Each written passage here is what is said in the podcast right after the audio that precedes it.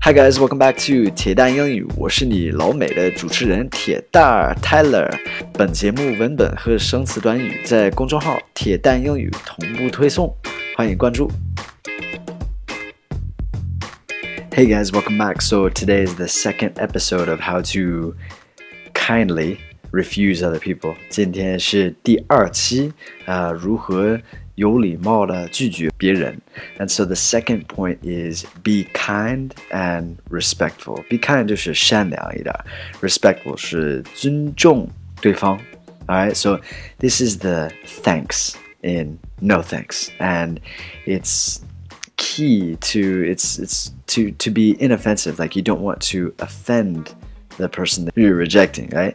所以就是一定要 客气一点，这样的话就是让对方感感觉就是没有得罪他，就是挺尊重他那样的。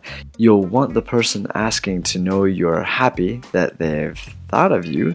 And that you'd like them to continue thinking of you in the future, but uh, this time you're not interested. 就是一定要让对方感觉，嗯，你是很感谢他们的邀请，但是就是不能去了，然后以后也可以考虑你这样的。Um, so it's like being kind and respectful. So a couple key points here is say it in person if you can.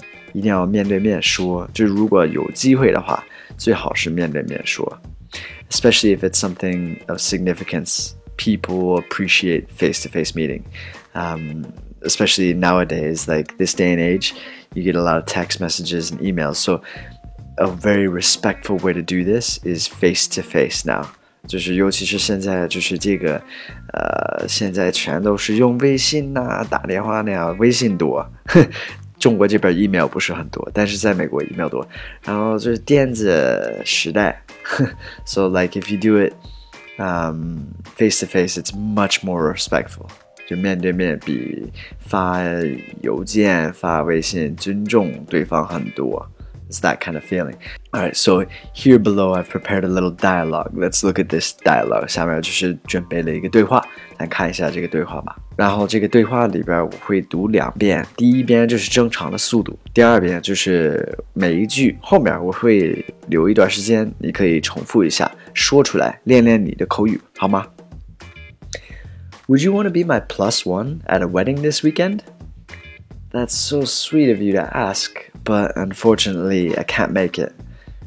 No worries, I knew it couldn't hurt to ask. I'm glad you did. I appreciate the thought.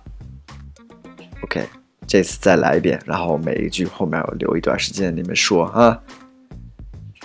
Would you want to be my plus one at a wedding this weekend?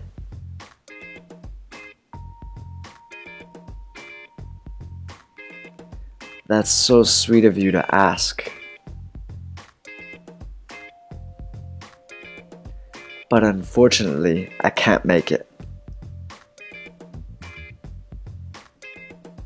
No worries, I knew it couldn't hurt to ask.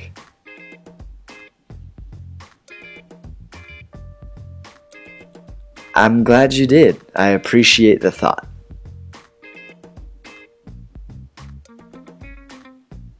Okay, so let's translate this dialogue real quick. 咱们翻译一下这个对话。Would you want to be my plus one at a wedding this weekend？就是本周末，你想不想陪我一起去参加一个婚礼？Plus one 就是意思就是你不是收到这个邀请函吗？然后你可以带一个人去，所以他是你的加一，他是你的 plus one。下一句，That's so sweet of you to ask, but unfortunately I can't make it. 哦，谢谢你的邀请，可惜我去不了了。下一句，No worries, I knew it couldn't hurt to ask。嗯，没事儿，我就是问一下而已。So we have this，我们说这句话这个不太好翻译。I knew it couldn't hurt to ask，就是我问也没什么坏处，没有什么不好的，对吗？呃，这是一个短语。